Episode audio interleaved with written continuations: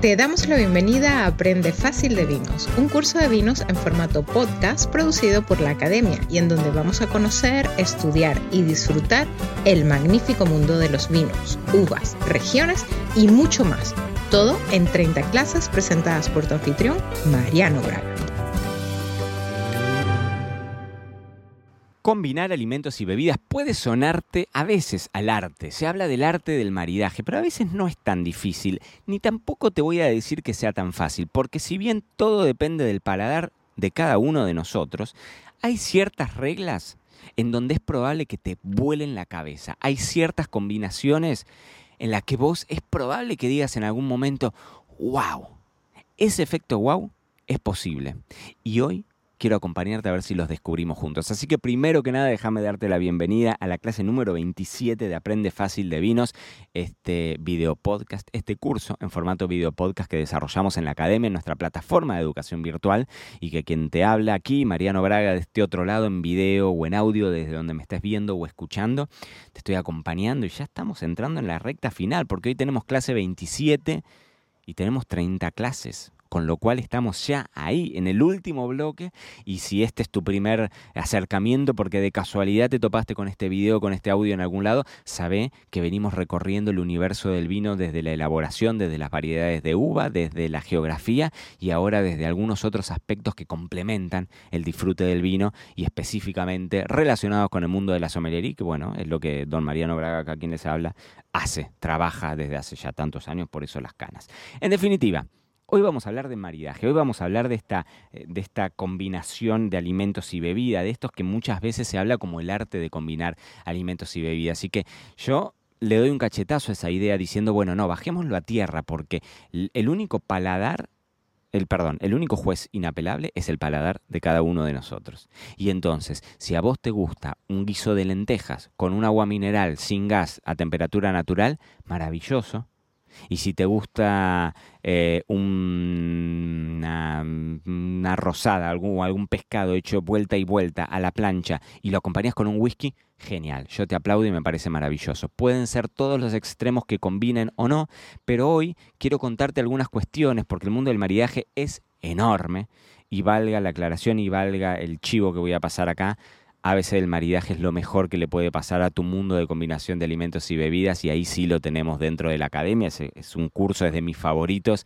Em, y es un curso en donde ahí sí te sacas todas las dudas y nos metemos exclusivamente en combinar alimentos y bebidas de distintos eh, eh, aspectos, ¿no? de distintas perspectivas, también desde el restaurante, desde cómo lo vivimos en casa, de cómo podemos sacarle más jugo, cómo podemos hacer un menú maridado, cómo... mucho, mucho de eso. Pero Hoy vamos a hablar de cuestiones que tengan que ver con más con la práctica, ¿no? Y cómo nosotros aprendiendo fácil de vinos podemos llevar al día a día algo que a veces pinta muy exótico, pero que la realidad es que no lo es. Si vos sos de los que le gusta la barbacoa o el asado con Coca-Cola, bueno, hoy quédate porque vamos a, charlar de, algunas cuestiones que, que van a estar interesantes. Lo primero es que el maridaje es esto, combinar alimentos y bebidas. Lo que vamos a buscar es esa complementariedad, es ese camino en donde realmente cuando vos estás sentado y comiendo y bebiendo un sorbo y hay un bocado y hay un sorbo y hay un bocado y hay un sorbo, esa combinación en boca te diga algo más. Siempre vamos a buscar lo exponencial, que el 1 más 1 sea 3, que el resultado de esa experiencia sea muy superador. Ese es el objetivo siempre del maridaje. Y para eso tenemos casi, te diría que son como tres vertientes, tres caminos. Tenemos los maridajes por complementariedad, los maridajes por contraste y una tercera variante que son los maridajes regionales que pueden ser como más ambiguos y demás. Y las dos bases, esto de complementariedad o contraste, la misma palabra te lo dice, es decir, ir por el mismo camino, que alimento y bebida tengan más o menos la misma identidad, o por el otro lado elegir el contraste total y que en ese contraste se logre un buen equilibrio. Por ejemplo, si nosotros tenemos una no sé, supónganse un, apple pie en, norteamericano, bien clásico, bien tradicional, un postre en donde tenemos la presencia de la manzana y tenemos canela y tenemos manteca y tenemos un crumble y podemos usar almendras y tenemos toda esa, y, bueno, ya te dije, manteca y demás. Y entonces por, por complementariedad vamos a pensar en un chardonnay de estilo norteamericano ¿Por qué? Porque el chardonnay tiende a darte estas notas de manzana roja, porque la manteca y la fermentación maloláctica y la barrica te tiende a dar las notas de manteca, de fruto seco, toda esa nota del crumble, los tostados, la canela de la barrica, ¿no? Entonces, bueno, si vos tenés esos aromas dentro del vino, es probable que quede bien con un plato que comparta esos aromas, ¿no? Hay algo que tiene sentido. Si yo estoy comiendo un potaje, un guisado súper calórico, muy condimentado, con mucha cosa, voy a ir a buscar seguramente un vino tinto de armas tomar, de una zona caliente, de alcohol alto, de mucha estructura, de un color intenso, porque ahí voy complementando, voy, eh, digamos, por el mismo camino. Hay una identidad en el vino y en la comida compartida, de la misma forma en la que si me como una ensalada, voy a ir a buscar un vino que sea liviano, ligero, porque si esa ensalada en donde puse tres lechugas y le puse un poquitito de aceite de oliva y un poquitito de vinagre, es probable que si le pongo un vino tinto a base de Petit Verdot o a base de Tanat, sea un piñón a la boca y la combinación sea demasiado molesta. Ahora me decís, bueno, pero me dijiste, Mariano, que también podemos lograr maridajes por contraste, poner dos productos que a, priori puedan parecer muy raros, muy distintos y muy antagónicos y en veredas enfrente, pero que en la boca se dan resultados geniales. Y acá voy a traer a colación el clásico, clásico, clásico ejemplo, que es el queso azul con el vino dulce. El queso azul tipo un gorgonzola, un Stilton, un Roquefort, con un vino, por ejemplo, de cosecha tardía o botritizado. Tenemos toda una unidad que habrás visto y que habrás leído en la clase de los vinos dulces y ahí se da una combinación de productos completamente distintos en donde tenemos un queso de aromas punzantes, muchas veces con la punta salada muy marcada, ¿no? Y la parte del moho azul muy, muy notoria y que es, eh, sí, punzante en la nariz, ¿no? Eh, produce, y por el otro lado tenés esa cosa grasa, si es, por ejemplo, tenés un Roquefort en donde tuviste leche de oveja y entonces em, tenés esa cosa grasa y, que te va a cubrir todo el, todo el paladar, y por el otro lado tenés un vino dulce, pesado, extremadamente eh, azucarado. Y la combinación, si nunca la hiciste, yo estoy seguro que te puede cambiar la vida. Mirá lo que te estoy diciendo. Si vos en algún momento agarras un vino dulce y lo pones con un queso azul y lo combinás, te vas a acordar de mí. Si nunca lo has hecho, te vas a acordar de mí. Es una combinación, es como diría Enrique Iglesias, es una experiencia religiosa. Sentir que resucito si me tocas. Bueno, no, no me tocan. Pero en definitiva, si vos tocas el queso con el, el, el yo te prometo que vas a vivirlo como Quique. De verdad. Entonces, tenemos esos dos caminos. Y después tenemos los maridajes regionales, ¿no?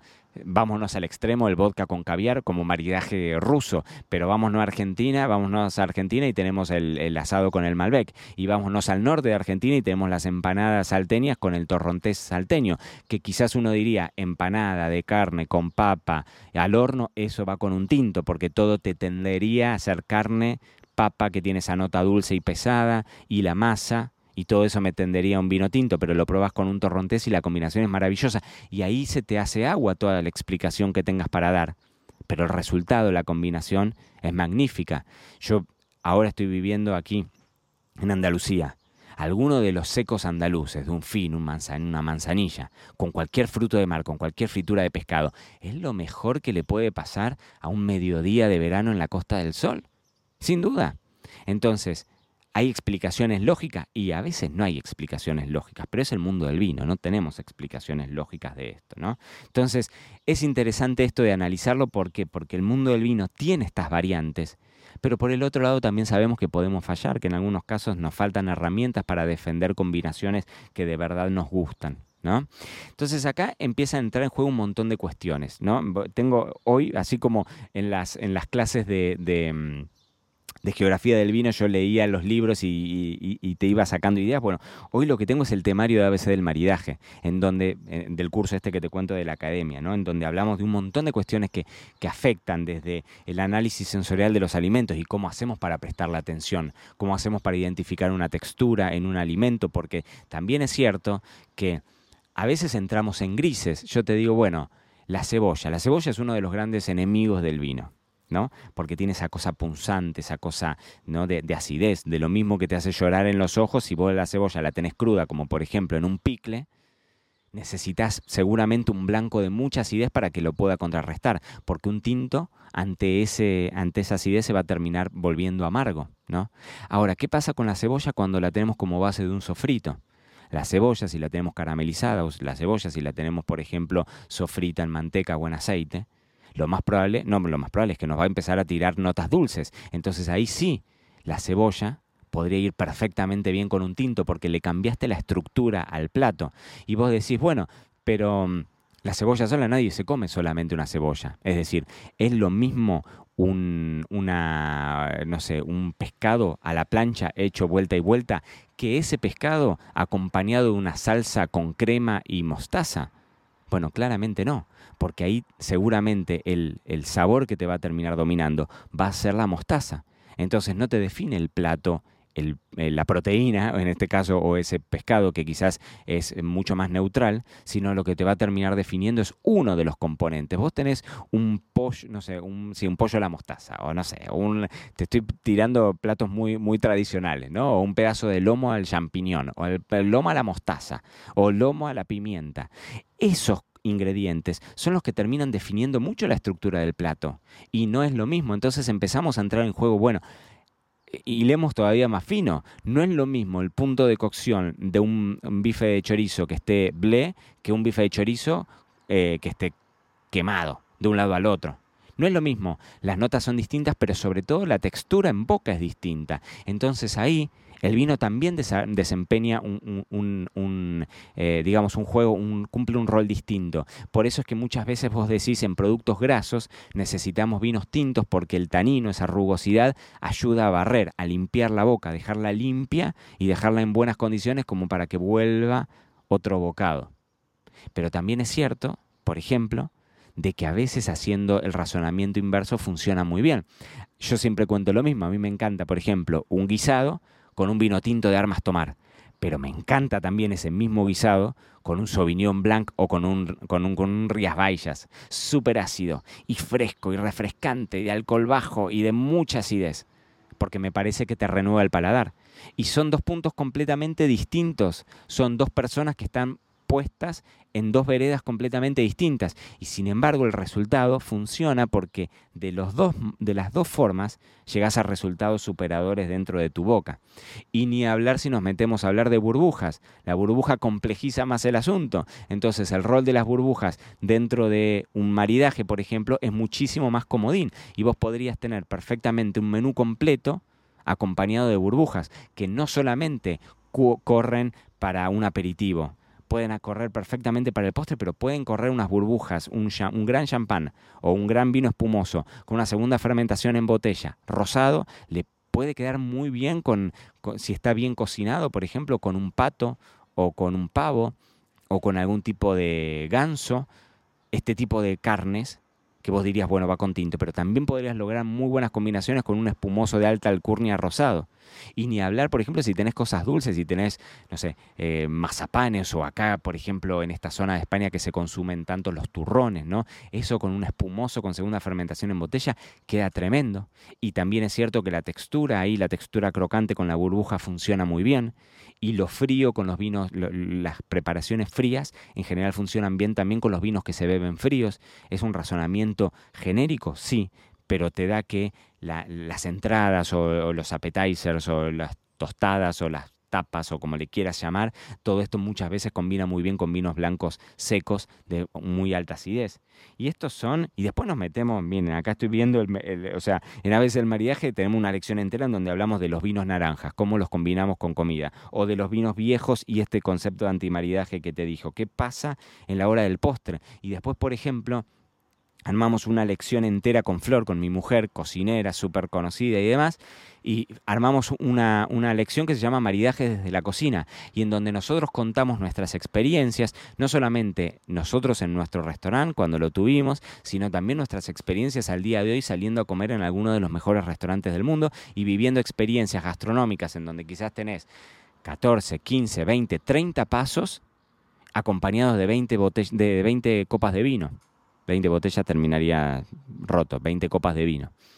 Y entonces ahí empiezan a entrar en juego un montón de otros factores, porque cuando vos tenés un orden de servicio de esa forma, empieza a entrar en juego un montón de otros razonamientos que son, que van por otro camino y que hacen que las reglas terminen siendo excepciones, ¿no?